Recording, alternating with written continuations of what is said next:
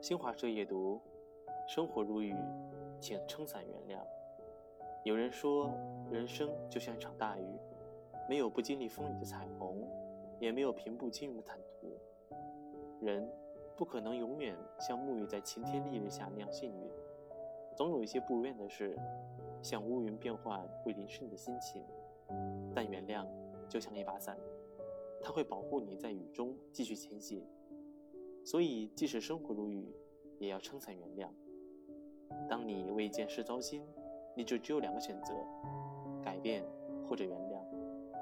在人生路上，我我们决定不了遇见谁，会发生什么，但我们能决定的是以怎样的心态去应对。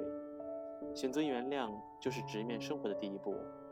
没有如意的人生，只有看开的自己。每个人幸福与否，都在于心态的选择。听过一句话：世事不必太精，太精无路；待人不必太苛，太苛无有。人和人交往就像一面镜子，当你真诚对待别人，你收获的同样也会是满满善意。曾经有人问：两个相爱的人为什么会渐行渐远？有人回答：人与人之间有一个情感账户，每次让对方开心，存款就多一点。每次让对方难过，存款就少一点。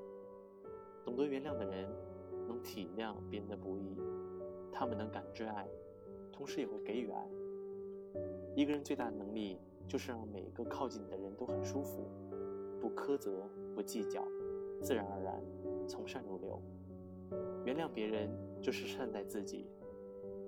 水看似清澈，并非因为它不含杂质，而是在于懂得沉淀。心看似通透，不是因为没有嗔怒，而是在于明白原谅。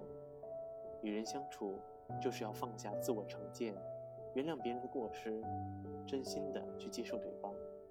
人生在世，我们要坦然接受生活的不完美，学会撑起一把伞，来抵御生活中的风雨。晚安